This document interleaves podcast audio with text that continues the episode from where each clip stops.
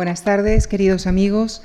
En la penúltima conferencia de este ciclo es para nosotros una gran satisfacción recibir y dar nuestra bienvenida a Fuensanta Nieto, arquitecta por la Escuela Técnica Superior de Arquitectura de Madrid y Master en Science and Building Design por la Universidad de Columbia, Estados Unidos.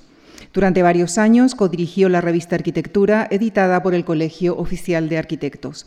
En la actualidad es profesora de proyectos en la Escuela de Arquitectura de la Universidad Europea de Madrid. Es socia fundadora del estudio Nietos Ovejano Arquitectos, con oficinas en Madrid y en Berlín. Sus principales obras incluyen el Museo Medinat al-Sahara de Córdoba, el Museo Muritzburg de Alemania, el Museo de San Telmo Granada, la ampliación del Museo Joanneum de Graz, Austria, entre muchos otros. Recientemente han sido publicadas varias monografías sobre su obra. Entre, entre, otros premios, ha recibido el Premio Nacional de Conservación y Restauración de Bienes Culturales del Ministerio de Cultura, el Premio Agacam de Arquitectura, la Medalla Álvar Alto y la Medalla de Oro al Mérito en las Bellas Artes 2017. Esta tarde viene a hablarnos de la larga y prolífica carrera de la arquitecta vienesa Margarete o Grete Schute-Lihotzky, quien vivió casi 103 años, de los cuales 80, al menos 80 años, eh, eh, dedicó al ejercicio de su profesión marcada por un acusado compromiso político y social. Con nuestro profundo agradecimiento les dejo con la profesora Fuensanta Nieto. Muchísimas gracias.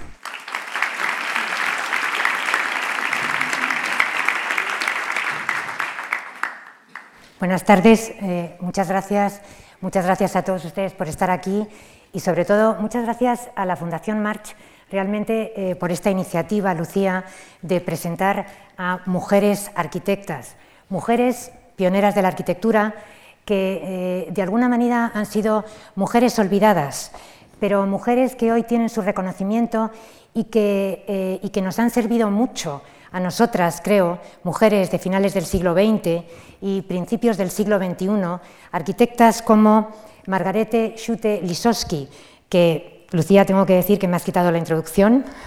Efectivamente, Margarete Schute-Lisowski fue eh, la primera arquitecta austriaca, eh, una mujer que ha vivido durante todo el siglo XX eh, digo durante todo el siglo XX porque eh, ella nació en el año 1897 y murió en el año 2000, en el año unos, unos poquitos días antes de cumplir los 103 años.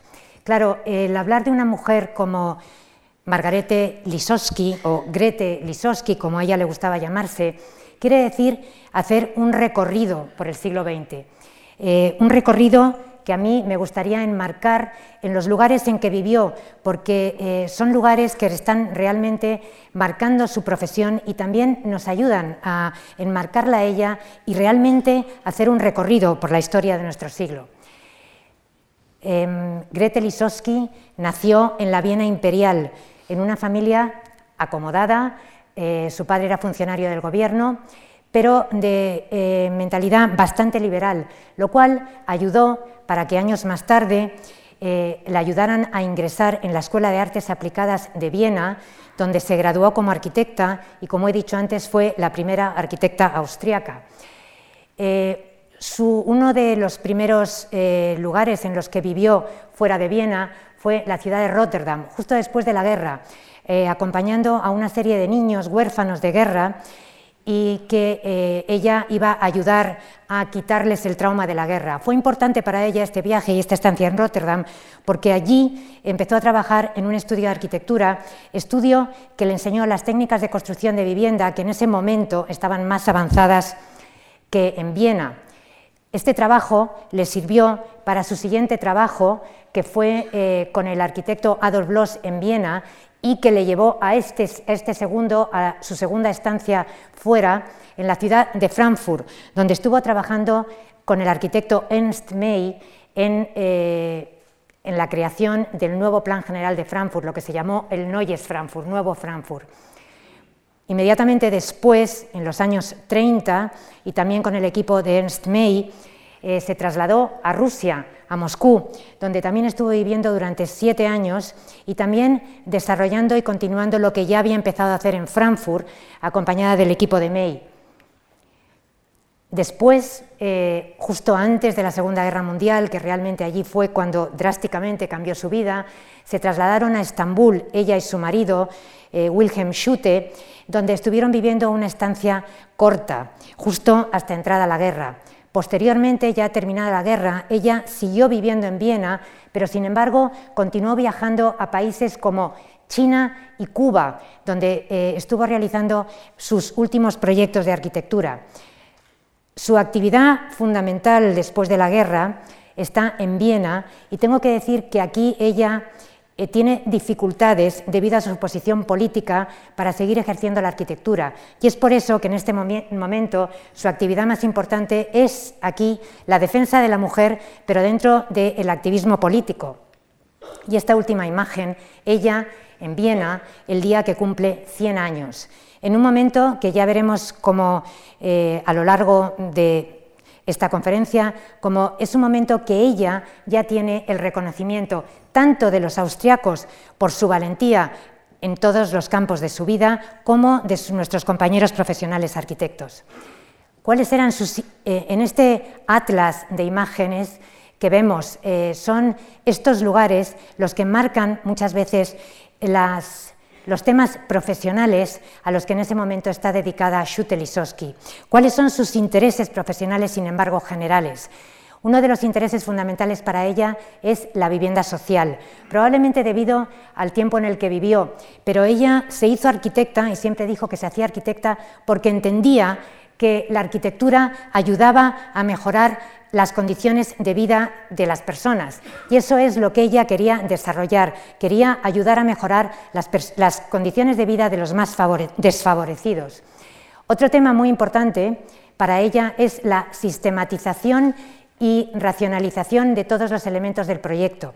Esto la llevó a, la ejecución de uno de sus proyectos más importantes, que veremos más tarde, la famosa cocina de Frankfurt. Pero tengo que decir, y aquí es importante que empiece a señalar, que ella lo hacía eh, siempre desde el punto de vista de ayudar a la mujer, porque eh, eh, sus prioridades realmente empezaron a cambiar. Primero se dirigía a la vivienda social para luego empezar a introducir cada vez más eh, ayudar a la mujer a través de la arquitectura. En este sentido también su interés por los nuevos equipamientos sociales, equipamientos sociales que hasta ahora no había habido y que ella también desarrolla dirigiendo su mm, mirada hacia equipamientos que pueden ayudar a la mujer, como por ejemplo son los kindergarten. Es decir, es una mujer realmente que su quehacer profesional está relacionado con la idea siempre de ayudar a la mujer, de liberar a la mujer de sus trabajos más pesados para que pudiera ejercer profesionalmente fuera de sus labores de ama de casa o simplemente utilizar el tiempo de cualquier manera que quisiera. Por lo tanto, tenemos aquí eh, un atlas de la vida y de los intereses fundamentales de Schutte Quiero destacar aquí también eh, lo que empecé a decir al principio. Otro de sus intereses fundamentales es la actividad como activista política, que realmente nunca lo dejó, pero un interés que se acrecentó mucho después de la guerra, debido a las dificultades que en ese momento tuvo para ejercer como arquitecta. Estas tres imágenes, me gusta verlas juntas. Realmente una Shute Lisowski, Grete Lisowski, realmente como una niña, eh, cuando empieza a estudiar arquitectura en, eh, en, esa Viena todavía imperial en la que ella realiza incluso sus primeros proyectos. Esta segunda imagen, como mujer joven, probablemente en Frankfurt o en Estambul, cuando está desarrollando su actividad como arquitecta, y esta tercera, ya viviendo en Viena, en la que tiene su última actividad como activista política, Aquí volvemos, eh, volvemos, a la Viena imperial, esta imagen de las dos niñas, Grete eh, Lisowski y su hermana Adela. Ellas, como decía al principio, eh, nacen en una familia de clase media, burguesa, acomodada, pero con unos padres de pensamiento bastante liberal. De hecho, Grete Lisowski siempre decía que su padre hubiera preferido ser músico.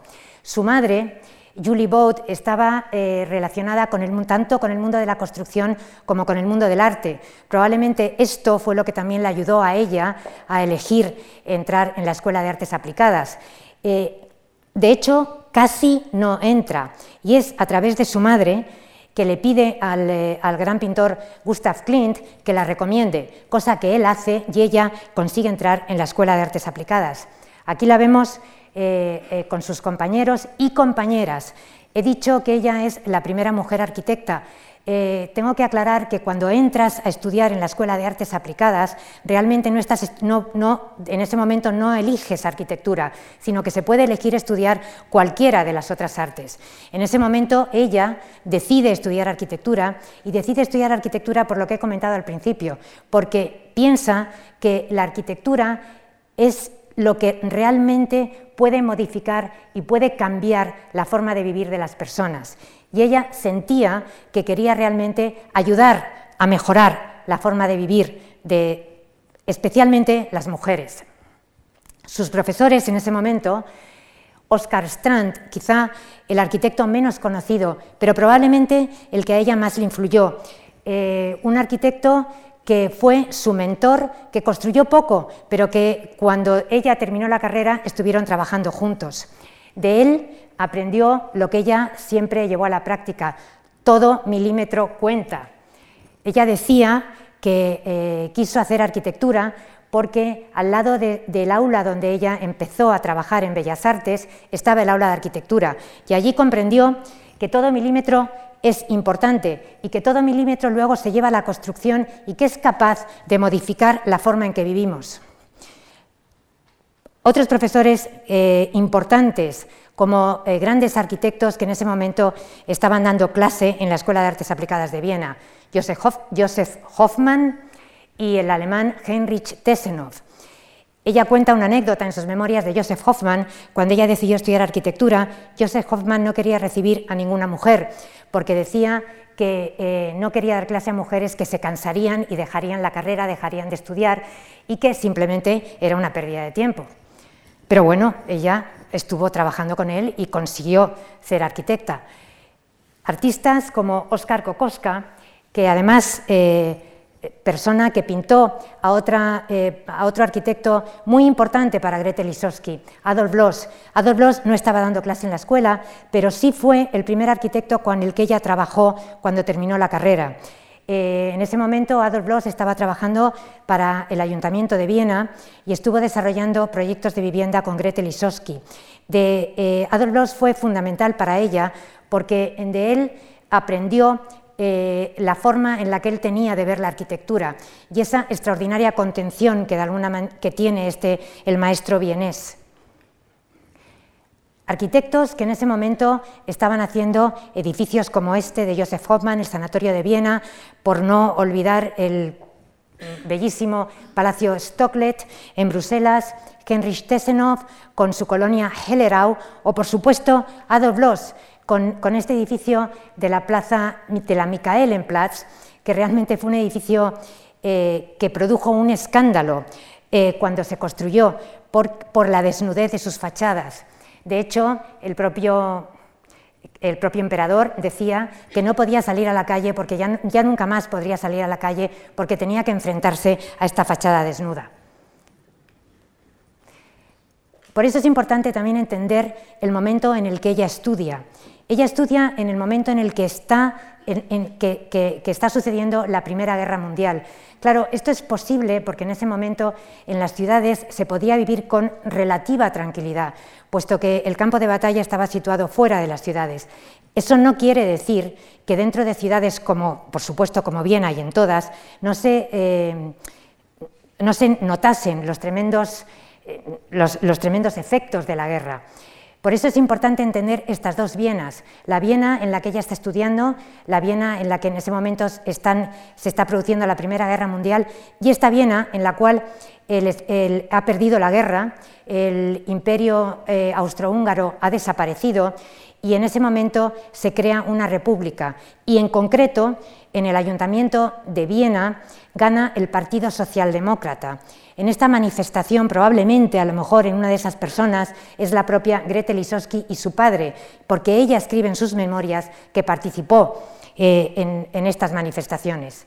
Quiero dar un contexto para entender un poco cómo era la forma de vida en esta Viena anterior al 18, porque eh, las clases más desfavorecidas, realmente lo que se notaba entre la pobreza y la riqueza realmente era la calidad de la vivienda. aquí estamos viendo las dos grandes ciudades perdedoras de la guerra, Viena y Berlín, pero eh, la escasez de vivienda ya se produce en Viena desde finales del siglo o desde mediados del siglo XIX, donde eh, todas las, digamos, las clases obreras, las más desfavorecidas, están viviendo en una serie de viviendas de alquiler que se llamaron Mitkaserne, unas viviendas que realmente no reunían condiciones, unas condiciones higiénicas deplorables eh, realmente prácticamente no tenían ventilación, se trataba de eh, unos, realmente unos cuartos, solamente un único cuarto para toda una familia, que con suerte tenían una cocina incluida en la cual se hacían todos los, no solamente se cocinaba, sino que también se hacía el aseo de las propias personas, o bien tenían unas letrinas en los pasillos de comunicación.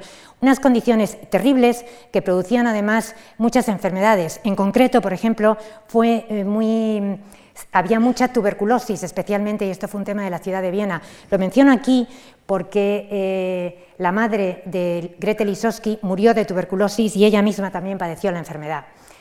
Bien, en estas circunstancias los arquitectos también están reaccionando ante esta situación y eh, esto es el momento en el que ella, Gretel Lisowski, está estudiando y eh, cuando llega el Partido Socialdemócrata al poder municipal, porque esto es específico de la ciudad de Viena, entre el año 1918 y el año 1933 se da este periodo que se llama la Viena Roja. Eh, es un periodo increíble en el que se construyen más de 65.000 viviendas. Unas viviendas eh, que se construyen de dos maneras diferentes. Se construyen eh, unos, lo, llamado Siedlunge, perdonadme por mi pronunciación, pero, y que tiene una traducción difícil, por eso intento decirlo en alemán, en el sentido en el que se, eh, se refieren a colonias de viviendas sociales. En este caso son edificios que se construyen fuera de Viena, pero realmente los más característicos y es donde se construyen el mayor número de viviendas es en los edificios llamados Hof. Hof quiere decir patio y se trata de edificios que se construyen en los centros de las ciudades y que probablemente llegan a ocupar manzanas completas. Se trata de construcción de viviendas de tamaños muy grandes. Por ejemplo, el más representativo, Kalmarshof, aquí tiene más de eh, casi 1.400 viviendas y en esa fachada que vemos tiene más de 1.100 metros de longitud. Por lo tanto, se trata de edificios muy grandes, eh, auténticos manifestaciones de, la, em, realmente de la forma de vida de la clase obrera y de la, ilusión por mejorarla. En estos casos, aquí los HOF lo que quiere decir es que son viviendas eh, mm, de ciudad que tienen un patio central eh, con una densidad muy baja de edificación, en este caso menor del 20%. Además, también empiezan a aparecer algo que no había aparecido hasta ahora, que son equipamientos sociales que aparecen también en el centro de esos patios. Claro, hay que entender que eh, lo que teníamos, lo que en Viena había anteriormente era esta situación, esta es una planta de lo que se llamaron las viviendas de alquiler, las Mitkaserne, como comentaba antes, realmente una habitación que con suerte, como decía, daba acceso a una cocina donde realmente se realizaba mm, la vida. Y como pueden ver aquí Ay, es que esto apunta fatal. Como pueden ver, aquí están eh, los baños y todo el núcleo destinado a aguas eh, que se ponía en el exterior de los corredores. Ante este hecho reaccionan los arquitectos y en concreto también, por ejemplo, aquí veo un concurso que realizó Gretel Lisowski cuando todavía era estudiante. Eh, de hecho, esto fue su profesor Strand le empujó a realizar este, este concurso y y un concurso de hecho que ella ganó y que y que estamos viendo aquí también, por eso lo enseño, los intereses de ella ya como estudiante, en el sentido que ya quería generar una arquitectura más higiénica, más saludable, con ventilación cruzada y en el cual ya se incluían elementos como una cocina incorporada a la vivienda y también una zona de agua, de aseos, también incorporada a la vivienda. Elementos que, aunque puedan parecer secundarios, para Gretel Lisowski no lo son, porque ella siempre estuvo fijándose en temas como la cocina o como los temas que ayudaban a resolver los temas laborales de la mujer, porque de esa manera creía que podía ayudar a em, liberar a la mujer. Esta es la planta que ella presentó a este concurso, en el cual, como estáis viendo, una planta clara, directa, sistemática, no sé, realmente eh, yo también creo que le hubiera dado el premio en este concurso. Tuvo una anécdota porque cuando los jurados de este concurso vieron que era una mujer, realmente pensaron que se habían equivocado y que una mujer no podía ser tan sistemática. Aquí, por lo tanto, estamos viendo esta imagen, esta imagen que pertenece a la Viena de antes de 1918 y esta imagen posterior en el momento en que ella ya se hace arquitecta, la Viena roja, eh, eh, con la construcción de ese número tan grande de viviendas y en, los cuales también Gretel Lisowski empieza a, tener sus primeros proyectos. Proyectos muy iniciales, pero que ya vemos también realmente un poco dónde van dirigidos sus intereses, porque este es un primer proyecto para el desarrollo de una cocina. Realmente aquí todavía no vemos nada de industrialización, pero bueno, eh, están planteando un tema de interés para ella. Otro segundo proyecto, un proyecto que no se construyó, pero que intentó realizar con el filósofo Otto Neurath, que es eh, el proyecto para un refugio de trabajadores, proyecto que ella planteaba, o que los dos, el, eh, Otto Neurath y ella, planteaban que se debería hacer de una manera autoconstruida, es decir, que los propios eh, trabajadores deberían construir su propia vivienda, tema que por supuesto no funcionó porque ellos, los trabajadores, no tenían el suficiente tiempo para poder ejercer su labor profesional y a la vez luego dedicarse a la construcción de la vivienda. Sin embargo, también empezó a eh, intentar entender mejor cómo cómo incorporar o cómo empezar a intentar eh, eh, hacer elementos prefabricados y sistematizados dentro de la zona de cocina o de la zona, como ella llamaba, de zona de agua.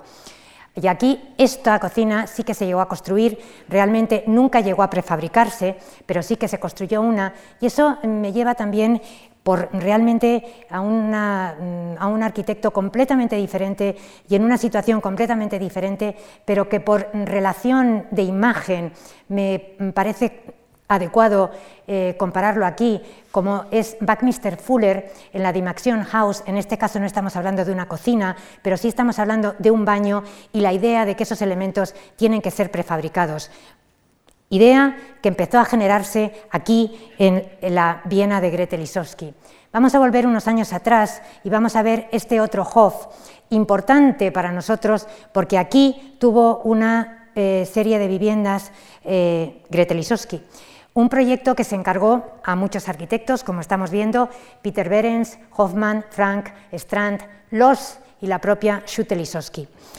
Eh, me resulta difícil poder entender realmente cómo arquitectos con la personalidad que tienen los que estoy leyendo, en las memorias de Schutte Lisowski se decía que este Hof se le habían encargado, entre comillas, a los modernos. Y todos ellos fueron capaces, sin embargo, de tener una actuación coordinada y conjunta. Y al final estas viviendas llegaron a construirse. Tengo que decir que Peter Behrens era el que más número de viviendas tenía y Gretel Lisowski la que menos, tenía 40 y eh, Adolf Loss aquí eh, tenía 100 viviendas para desarrollar y fue el único de los arquitectos que no terminó el proyecto. No lo hizo porque él presentó una serie de viviendas aterrazadas y realmente no fue capaz, por su fuerte personalidad, de poder terminar de coordinarse con el eh, otro grupo de arquitectos. En este momento estamos aquí viendo los inicios profesionales de esta arquitecta, inicios profesionales que empiezan realmente con este concurso y que siguen en esta masiva construcción de viviendas en la Viena Roja, eh, y esta es la imagen de sus primeras actuaciones profesionales. Quiero pasar aquí a esta imagen de ella, eh, probablemente hacia el año 24, y la pongo también en paralelo con la imagen de este arquitecto, Ernst May, que en esos años ya había hecho grandes proyectos de urbanismo y era muy conocido ya por sus, por sus proyectos más que de arquitectura, de urbanismo. Vino a Viena, se trasladó a Viena para visitar las viviendas que se estaban construyendo. Por una serie de coincidencias, eh, le pidieron a, a, a Gretel Lisowski que le acompañase durante su estancia en Viena. Ella le debió impresionar porque años más tarde, no, años no, un año más tarde, cuando a él le encargaron el desarrollo del nuevo plan general de la ciudad de Frankfurt, la llama para que se incorpore a su equipo en Frankfurt. Ahora estamos en Alemania y es, importante también entender eh, la situación que era ligeramente diferente en Viena, en, la Viena roja, esa Viena tan increíble que Gretel Lisowski fue capaz de dejar, eh, por esta eh, situación en Alemania que es un poco diferente. En Alemania, después de la guerra, se constituye la República de Weimar y eh, una Alemania que está destrozada, pero que sin embargo muestra una gran capacidad de recuperación y en el año 22 al 24 Alemania está en plena construcción de viviendas, no solamente en plena construcción de viviendas, sino generando grandes niveles de empleo. En, ese eh, en esas circunstancias, en Alemania, perdón, también me falta decir que en Alemania también era necesario la construcción de viviendas, no de una manera tan grave como hemos visto en Viena, pero también había una gran falta de vivienda. Esta, eh, idea la toma el, alcalde de Frankfurt, que llama a Ernst May para que haga el nuevo plan general de Frankfurt y construya todas las viviendas que son necesarias. Para eso eh, le dan a May plenos poderes. Por plenos poderes quiero decir que tuvo poder político y también poder económico. El Frankfurt de Ernst May eh, es un Frankfurt, él viene de la tradición de las viviendas eh, de las ciudades jardín y entonces él considera el, crecimiento de la ciudad de una manera discontinua. Por lo tanto, plantea mantener el centro de la ciudad, que va a seguir ejerciendo como centro, y alrededor del cual plantea una gran zona verde y agrícola. Y la ampliación se, realiza a través de las Siedlung, como he dicho antes, colonias de vivienda social, que él considera como unas colonias externas a la ciudad, que las implanta principalmente al borde del río Nida, y que están eh, implantadas sobre algunas aldeas o núcleos de población ya existentes. Alrededor de estas nuevas colonias también se plantea unas zonas verdes de separación entre ambas. Muy importante en este plano ver las redes de comunicación, porque lo que eh, se empieza a generar de una manera rápida son las redes de comunicación directamente de las nuevas Siedlungen con el centro de la ciudad y también redes de comunicación entre ellas. Y son estas arterias a través de las cuales a partir de ahora crecerá Frankfurt. Eh, cuando digo que Ernst May tenía todos los poderes, tengo que decir que él es un gran gestor y que se le dieron poderes desde capacidad de compra de los solares en los que tenía que construir, eh, capacidad de generar, de hacer el nuevo plan general, la capacidad de hacer los proyectos de arquitectura, la capacidad de gestionar los alquileres después, gestionar la financiación y también los temas de comunicación. Los temas de comunicación, para eso, él hace una nueva revista, la revista que se llama Das Frankfurt, el nuevo Frankfurt, en el cual fundamentalmente trabajan sobre todo Ernst May y Gretel Lisowski. Claro, eh, es muy difícil generar un nuevo plan general y construir como se construyeron 10.000 viviendas en cinco años. Eh, para eso, eh, Ernst May organizó su, su estudio, su eh, oficina de construcción dividida en dos áreas. Eh, la primera dedicada al planeamiento, en la que fundamentalmente estaban trabajando tres arquitectos. Uno de ellos, eh, Wilhelm Schutte, que se casó con Gretel Lisowski en el año 1927. Otro, eh, otro equipo que se dedicaba a la tipificación, al desarrollo de la arquitectura y de la construcción de las viviendas, pero a través de la racionalización y estandarización de todos sus elementos. Fundamentalmente, eh, se construyeron las 10.000 viviendas. la primera Siedlunge que se construyó es la de Romerstadt y la segunda la de Braunheim. Me voy a fijar más en la de Braunheim porque fue precisamente en la que trabajó Gretel Lisowski y además también en donde más se implicó Ernst May. En cualquier caso, el criterio con el que se construían todas las Siedlunge era el mismo. Era un criterio en el que se planteaban la realización de viviendas que pudieran ser higiénicas, alrededor de las cuales se generaban muchas zonas verdes. Viviendas con, muy poca ocupación y con muy poca densidad de vivienda, eh, que generalmente tenían pocas alturas, muchas veces hasta dos, y que también se, planteaban siempre con cubierta plana eh, sobre las cuales se hacían terrazas visitables.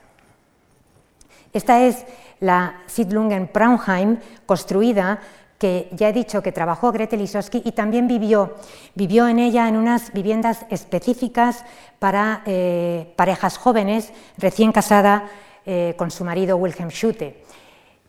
Ella en sus memorias hace una reflexión y compara la situación vivida en Viena de la situación vivida en Frankfurt.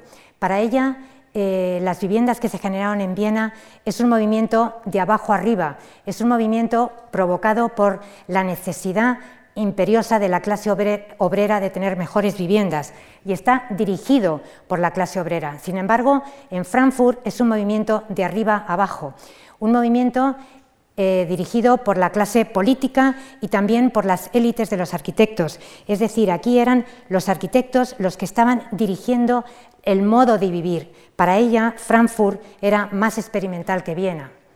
Aquí estamos viendo imágenes antiguas en las cuales se ve la Siedlunge Braunheim, en la que vemos las cubiertas planas y también he, hablado antes de la sistematización de todos los elementos, evidentemente también la construcción, porque estas viviendas se construyeron con paneles prefabricados de hormigón, paneles prefabricados de hormigón que medían de 1,10 por 3 metros.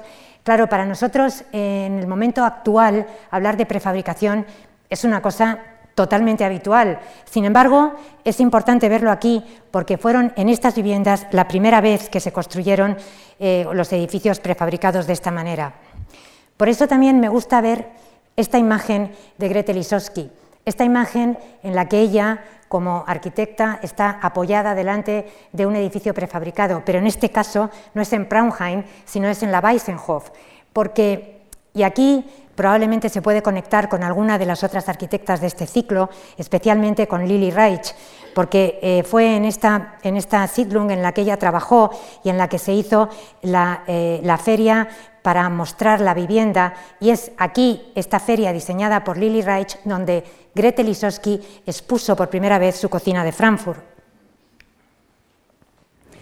Grete Lisowski eh, cada vez va, eh, bueno, pertenece al equipo de Ernst May. El equipo de Ernst May eh, desarrolla hasta 28 tipos de vivienda diferentes. Eh, entre, ellos es muy característico que tienen realmente por primera vez muy en consideración la orientación, pero sobre todo también ella empieza a hablar de que eh, quiere también desarrollar tipos de vivienda específicos, tipos de vivienda específicos, por ejemplo, para mujeres solas trabajadoras, que es la primera vez que se empieza a considerar que una mujer puede eh, tener necesidades distintas cuando es una mujer trabajadora. Dentro del equipo, del equipo en el que ella estaba, eh, como he dicho antes, se lleva todo hasta el límite, es decir, todos los elementos están estandarizados y sistematizados. Y esto también se lleva al tema de la cocina, tema de la cocina del que ella está encargada. Y es aquí donde ella desarrolla su famosa o famosísima cocina de Frankfurt. Em, para, eh, para, empezar a hablar de la cocina de Frankfurt, eh, porque se ha criticado de alguna manera también la cocina, primero eh, por algunos temas técnicos y luego por algunos temas sociales. A mí me gustaría destacar aquí que Grete Lisowski desarrolló esta cocina con el deseo de ayudar a las mujeres, el deseo de ayudar de forma que ellas tuviesen que hacer un trabajo de mantenimiento del hogar más fácil y para de esa manera poder generar más tiempo para ellas. Por eso voy a intentar eh, explicar, no sé si me saldrá bien, eh, los, temas sociales alrededor, eh, que estaban generándose alrededor de la cocina de Frankfurt. Realmente la conciencia del trabajo de las mujeres o de que las, mujeres trabajaban en casa se generó en el siglo XIX con una autora que se llamaba Catherine Beecher, en el cual ella empezó a hablar, empezó a querer elevar el trabajo doméstico de la mujer y empezó a hablar de considerarlo como una auténtica profesión. Otro eh, mm, autor, o más bien eh, un ingeniero y economista de finales del siglo XIX, Frederick Taylor, empezó a hablar de, la, eh, de em, estudiar las formas de trabajo de la manera más eficiente de la cientificación, si esa palabra puede existir, perdónenme por decirla tan mal, del trabajo. Y eh, era una consecuencia directa que otra autora, eh, Catherine Frederick, juntase estos dos elementos, la sistematización del trabajo y el llevar el trabajo de las labores domésticas a ser una profesión, y lo aplicó los conceptos de Taylor a los trabajos de las labores domésticas y escribió un libro que se llamó The New Housekeeping. Este libro se tradujo al alemán en el año 21 y es un libro que leyó Gretel Lisowski. Es a partir de este libro en el cual ella empieza a pensar la forma de generar su cocina. Uno de los primeros pasos que ella dio es ver cómo se podía estar de una manera más cómoda. Como están viendo aquí en este esquema, están viendo de qué manera las alturas de los, distintos, eh, de los distintos muebles de cocina pueden beneficiar la postura de la persona que los está utilizando. También le ayudó el hecho de que durante esos años o en ese año se había presentado a un concurso para el desarrollo de un vagón de tren, un concurso que no ganó, pero que para ella fue importante porque eh, estudió eh, el desarrollo de las cocinas en los trenes, que le impresionó mucho porque pensaba cómo en una cocina tan pequeña se puede mantener el trabajo con solo dos personas, pueden generar suficiente comida para alimentar a 100 personas. Estos eh, son las bases sobre las que ella empezó a trabajar para su cocina. Eh, pongo aquí este vídeo, es un vídeo que se hizo en el momento en el que la cocina, eh, la cocina de Frankfurt, la llamada cocina de Frankfurt, la cocina de Gretel Lisowski, se iba a instalar en las viviendas. Claro, hay que entender que una vez que la cocina se fuera a instalar, y se instaló de hecho en más de 10.000 viviendas, y se hizo este vídeo, que era un vídeo promocional de la cocina. Me parecía importante y bonito verlo, porque aquí lo que estamos viendo es la cocina del siglo XIX. El trabajo de la mujer del siglo XIX, que realmente, como han visto hasta, hasta ahora, pasa desde tener que partir la madera, tener luego que volverla a colocar en su propio sitio, tener que encender el fuego a través de quemar unos papeles y encender los papeles, y realmente se convierte en un trabajo físico duro,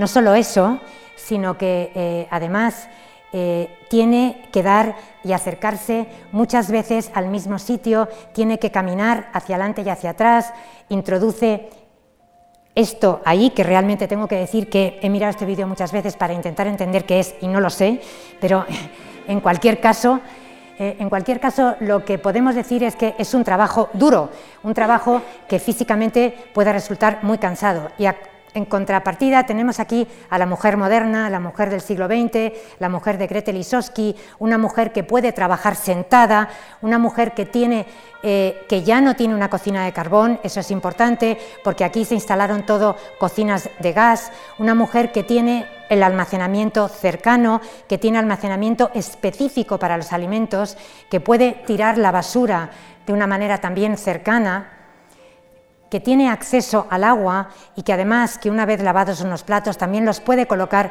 de una manera cercana sin tenerse que mover. Claro, eh, tienen que entender que para nosotros todo esto lo tenemos, es un tema del día a día, pero aquí es la primera vez que se plantea, porque lo importante también de esta cocina es que eh, después de 100 años realmente seguimos basándonos en la cocina de Frankfurt.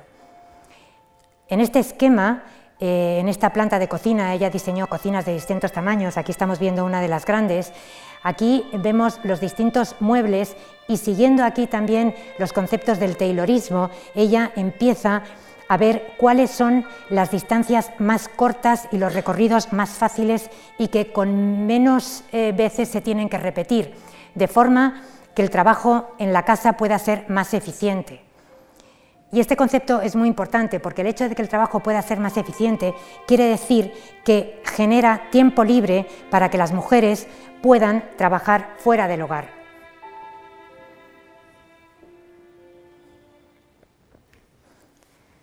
Esta es la cocina de Frankfurt típica de 1,90 por 3,44 y sí que me gustaría hacer eh, recorrer estos puntos con ustedes porque fueron los que realmente ella aplicó para generar esta cocina. Primero, el recorrido entre la placa de cocina, la mesa de trabajo y los armarios no debe superar los 3 metros. La mujer debe poder vigilar a sus hijos pequeños desde la cocina, por lo que debe haber una puerta de 90 centímetros. Esta puerta está aquí y además es una puerta corredera para evitar interferir en los trabajos de cocina. La cocina debe abrir directamente a un corredor.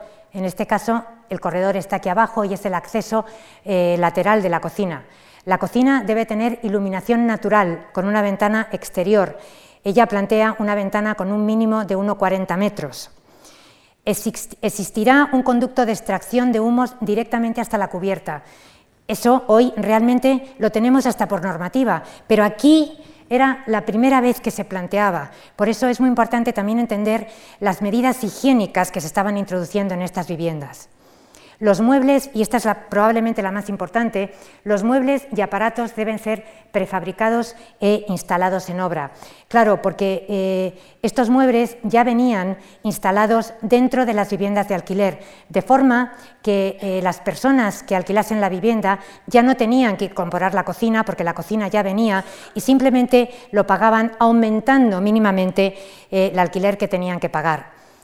Eh, este es un, dibujo redibujado en el cual podemos ver todos los elementos de cocina, pero eh, me importan especialmente los elementos móviles. No he comentado antes en el vídeo, porque iba el vídeo más rápido que yo, que eh, tenemos esta, por ejemplo, la plancha de cocina, plancha que se pliega y que se guarda, y, todos estos elementos que ayudan al trabajo del, realmente del ama de casa. Aquí tenemos los planos de Gretel Lisowski, que eh, ella decía de sí misma que era sistemática, siempre en sus memorias dice yo soy sistemática y además estábamos, recordemos que estamos aquí en un proceso de estandarización y homogenización de todos los elementos de la vivienda. Aquí ella eh, diseñó hasta el detalle, eh, dibujó hasta el detalle todo lo que iba a pasar en esta cocina. Por ejemplo, eligió eh, materiales para suelo y paredes, materiales que son azulejos por la facilidad de la limpieza. Importante eh, el, este, el lugar donde sentarse, un taburete que tenía la capacidad de subir y bajar de forma que la persona que lo estuviera utilizando pudiera ajustarlo a la medida correcta. Estos elementos para el almacenamiento de comida y que son una preciosidad de, material, están hechos en aluminio y los desarrolló ella con las casas de aluminio que luego lo iban a construir. Eh, las cocinas que se instalaron, cocinas de gas y también la elección de los materiales, incluso el color. El color, un, eh, un azul verdoso, porque se habían hecho ciertos estudios que decían que a ese color no iban las moscas. También eh, los materiales con los que desarrolla el interior de los almacenamientos, con madera de roble para evitar los gusanos de la madera. y los materiales con los que desarrolla la parte de arriba, las encimeras, madera de haya, que es la madera más dura. Eh, evidentemente, eh, en estos años hubo muchos arquitectos y arquitectas que se acercaron a investigar temas de cocina. Me gusta compararlo aquí con otra cocina, la cocina de la Villa Schroeder de Ritbel. Evidentemente no tiene nada que ver espacialmente y conceptualmente, porque en la villa de Ritbel la cocina pertenece al espacio de toda la casa. Incluso el color también pertenece al concepto general de la vivienda. Pero sin embargo, sí me gusta compararlo en esos elementos, elementos móviles que son por primera vez se introducen en la cocina de Gretel Isowski y que ya aparecen también en toda la casa de Ritbel. Decía antes que ella eh, desarrolló dos cocinas, la pequeña que hemos visto y esta además que es la que aparece en el vídeo. Y por sus medidas me gusta compararlo aquí eh, con, el cabanón de Le Corbusier, el cabanón de Le Corbusier en el que él estaba utilizando el modulor y las medidas que eran eh, con las que lo hace son 366 por 366, porque esto también es una investigación para Le Corbusier de cómo desarrollar una vivienda mínima, algo que el otro día también nos habló un poco de ello eh, en la primera de las conferencias con Eileen Gray. Otra arquitecta, y también aquí me gusta relacionarlo eh, con Gretel Isowski, que también hizo un estudio de la cocina, fue Charlotte Perriand. Charlotte Perriand, de la que vamos a oír hablar el próximo jueves con Ángela García de Paredes, y que en 1928 hace un primer estudio de la cocina, aunque no lo puede instalar hasta más tarde en la unidad de habitación de Le Corbusier en el año 47. Hay una diferencia fundamental entre la cocina de Charlotte Perriand y la de Gretel Isowski, en el hecho de que la cocina de Charlotte Perriand está abierta a la zona de vivir de la vivienda. Y probablemente esto, llevado a un contexto y a una sociedad completamente diferente, pero sí me gusta acercarme a las case study houses del año posteriores, de mm, los últimos años 50, en los que las cocinas también siguen siendo unas cocinas prefabricadas, industrializadas, pero en este caso ya están completamente incorporadas a, la parte vividera de la casa. Por lo tanto, tenemos la primera cocina de Gretel Isowski, Charlotte Perriand, las cocinas de las Case Studies y... Em, quería hacer aquí también un comentario sobre la aceptación que tuvo la cocina de Frankfurt en su momento. Evidentemente eh, tuvo muchas críticas. Yo creo que todas las cosas buenas y las cosas que vienen para quedarse empiezan recibiendo críticas. En este caso tuvo dos tipos de crítica diferente.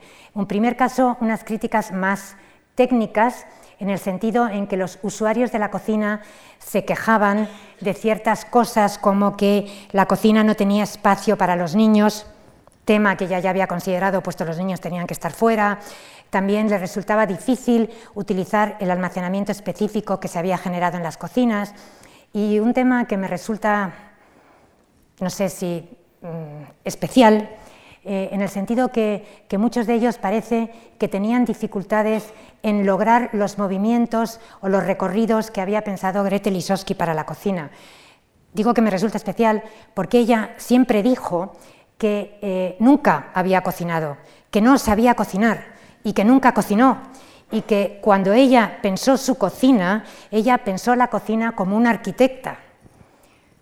A lo mejor es verdad que esos movimientos inicialmente eran más difíciles de entender por los usuarios, pero luego hay otra crítica, que fue una crítica social, que quizá apareció unos años más tarde, en el sentido que al hacer una cocina pequeña, en, que la, el que la mujer trabajaba sola, porque para eso estaba pensada, la mujer, en lugar de abrirse, se quedaba más encerrada y aislada en las labores domésticas.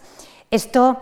Eh, bueno, es una crítica que surgió, yo creo realmente que no es así, porque creo sinceramente eh, que la cocina de Frankfurt sigue existiendo en nuestras cocinas de hoy y realmente ayudó, ayudó mucho a mejorar el trabajo de la mujer dentro de estas cocinas, de forma que, como he dicho varias veces, pudiese generar más tiempo libre para las mujeres. Es una cocina que en este momento está reproducida en muchos museos.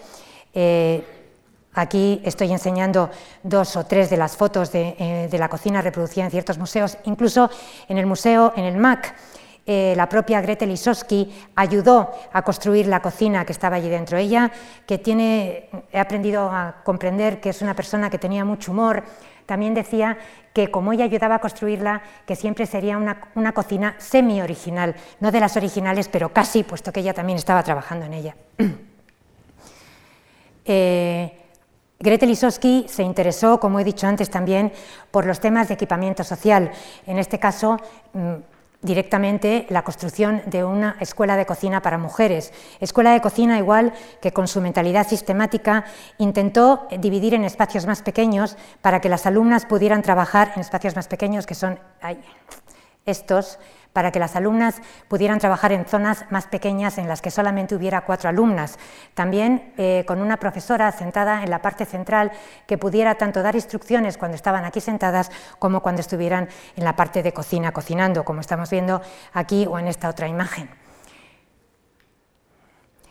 Para ella eh, también empezó a ser muy importante el empezar a, introducirse eh, en, los temas más directamente relacionados con la mujer. Por eso ella quería diseñar viviendas específicas, en este caso, por ejemplo, para mujeres trabajadoras. Para mujeres trabajadoras que estamos viendo aquí, en, el caso de una vivienda, ay, perdón, bueno, quería enseñar que, en ese punto estaba también, eh, que estaba también marcada la cocina de Frankfurt en la planta en la que estábamos viendo antes.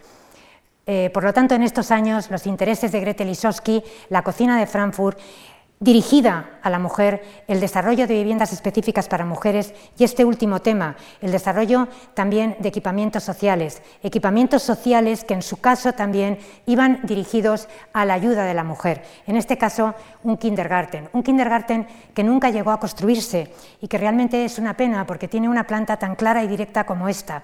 Ella también, con su mentalidad sistemática, volvió a dividir esta planta en tres temas, las clases, los temas de eh, gestión y de administración y los temas de comunicación. Ella decía que combinando estos temas se podría resolver cualquier tipo de kindergarten. En cualquier caso, me parece que lo más importante aquí es ver cómo relaciona directamente las clases con los espacios libres y espacios libres que son independientes para cada una de sus clases. Cuando ella desarrolla estos kindergarten, este no se llegó a construir, pero sí se construyó varias veces este mismo modelo en Alemania después de la guerra. Y ella dice que sigue eh, los escritos de María Montessori. Esta maqueta, eh, un proyecto que no salió, pero que sí para ella le sirvió para dar su siguiente paso y empezar a investigar más en el tema de los kindergarten. En este caso estamos viendo dos modelos que diseñó para 35 y para 100 alumnos en los que trabajó cuando en estos años marchó a la Unión Soviética. Porque estamos en este momento en los años 30, eh, en 1930 en Alemania, y aquí en Alemania se produjo una gran recesión. Eh, una gran recesión y también una enorme falta de trabajo. Lo que en este momento el Gobierno decidió es que si había una pareja en la cual tanto él como ella estuvieran trabajando para la Administración, uno de los dos debería dejar su trabajo. Evidentemente fue la mujer, claro.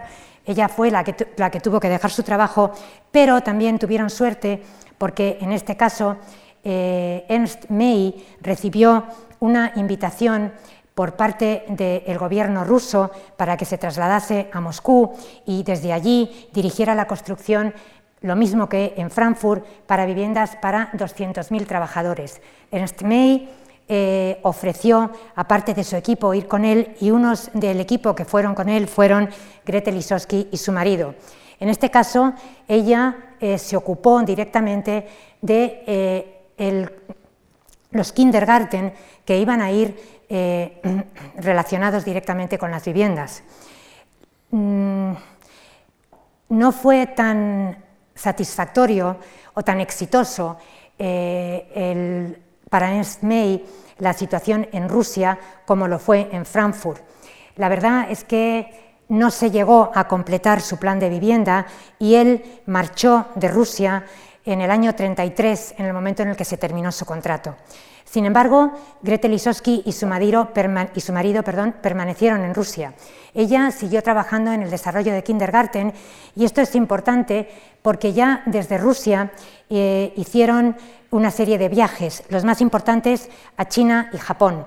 Digo que los más importantes a China y Japón porque en China ella eh, conoce a una, delegación china que la invita a quedarse en la ciudad de Nanjing para construir sus eh, kindergarten. Ella no acepta, pero sin embargo sí acepta en el elaborar una serie de bases sobre las cuales se pudieran desarrollar los kindergarten. Y esta relación continúa para ella hasta muy tarde después de la guerra. Eh, unas bases que, evidentemente, como estamos viendo en todo su proceso, desarrolla hasta el último detalle. Aquí estamos viendo que tiene desarrollada realmente hasta una cuna, hasta una silla, hasta una mesa, todo lo que tiene que conllevar eh, una operación de este tipo, un kindergarten infantil. Por lo tanto, en este momento es otro momento importante, un cambio de vida fundamental en la vida de Gretel Lisowski. Primero, estamos viendo en, este, en estas imágenes sus primeros años, los años de estudiante y de arquitecta muy joven en la ciudad de Viena, los segundos, eh, este segundo periodo, el periodo de Frankfurt, de Frankfurt perdón, el realmente el más prolífico, el que para ella verdaderamente profesionalmente es el más importante, y este tercer periodo en Rusia, porque ellos se van de Rusia en el año 37, porque ya estamos en un momento en el que realmente se hace difícil seguir estando en Rusia, que es la Rusia de Stalin. Es importante, eh, mencionaba antes, el viaje a Japón porque en Japón conocieron a Bruno Taut y su mujer, que estaban exiliados en Japón. Eh, Bruno Taut fue de Japón a Estambul.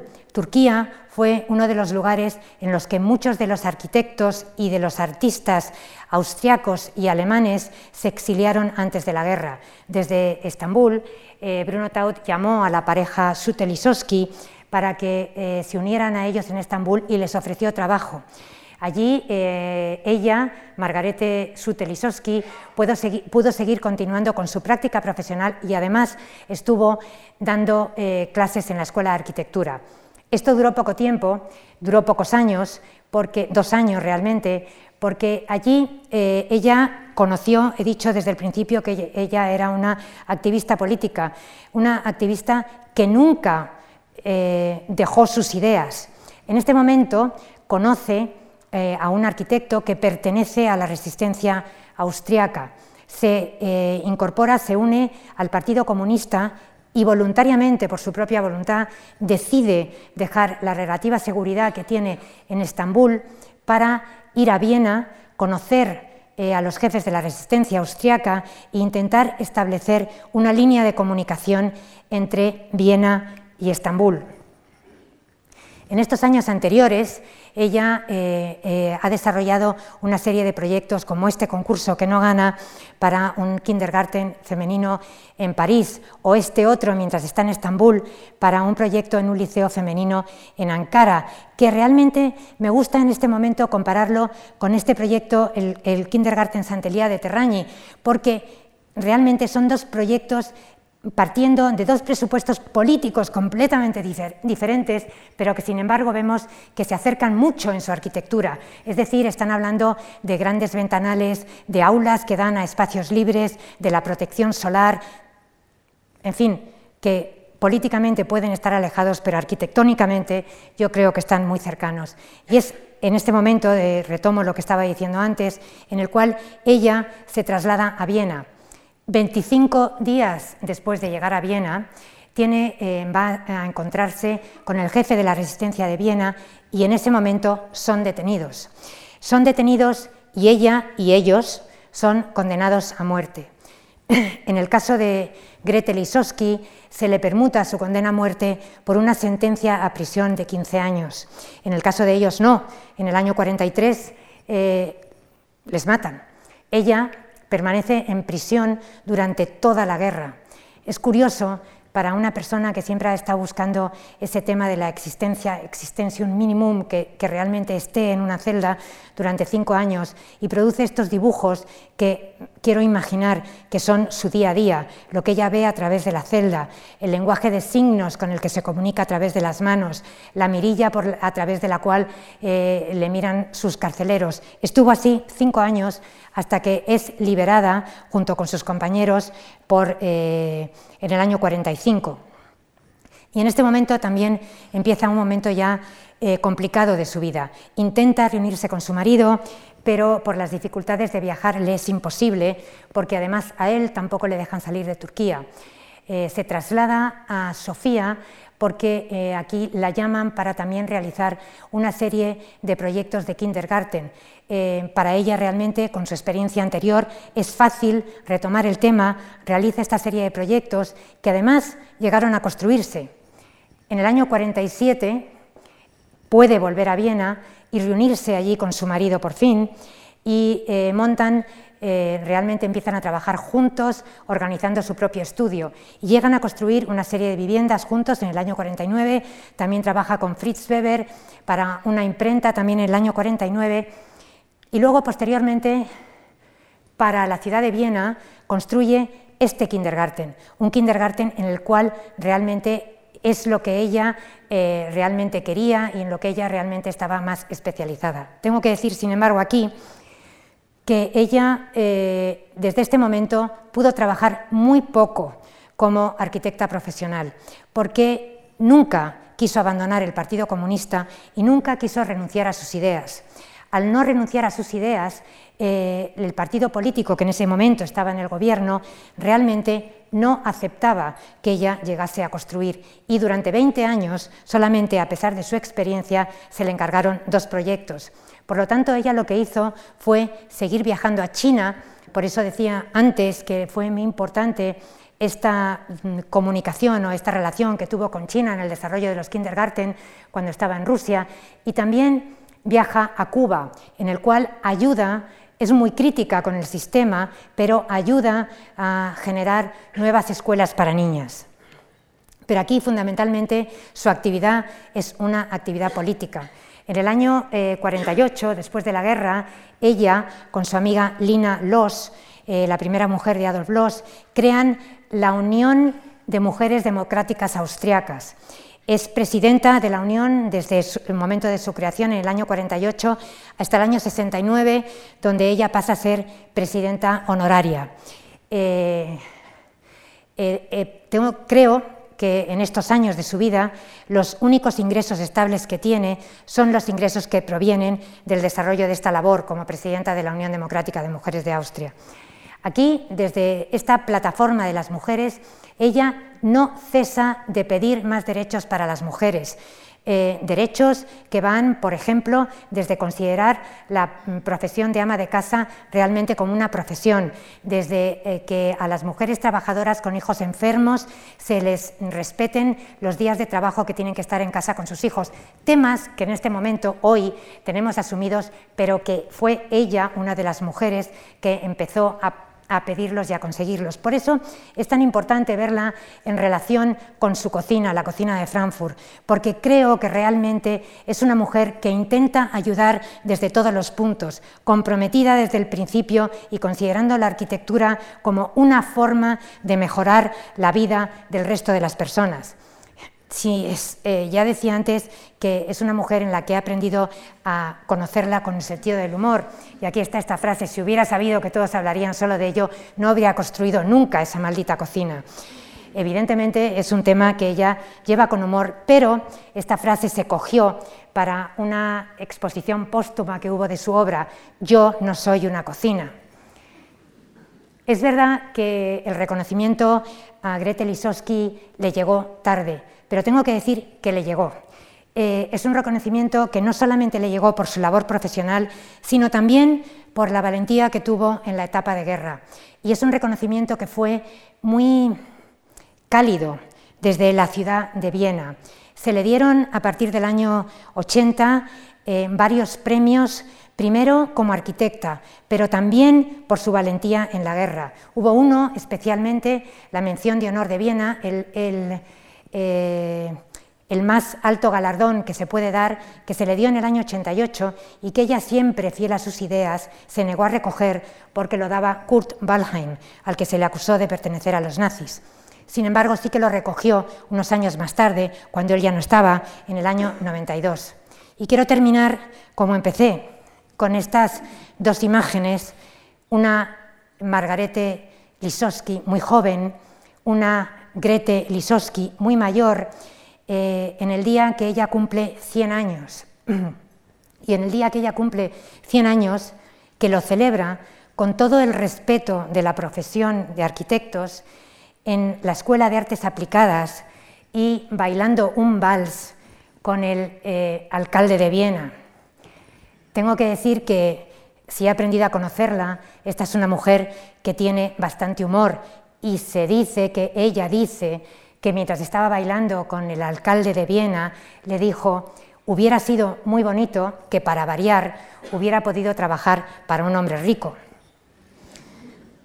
Y por eso mm, quiero terminar aquí, pero como dije, quiero terminar como empecé y quiero terminar haciendo un reconocimiento a estas mujeres que creo que nos han ayudado tanto a nosotras, mujeres de finales del siglo XX y principios del siglo XXI y quiero decir también que espero que nosotras también podamos ayudar a mujeres que en este momento lo están teniendo menos fácil que lo que hemos tenido nosotras en Europa. Muchas gracias.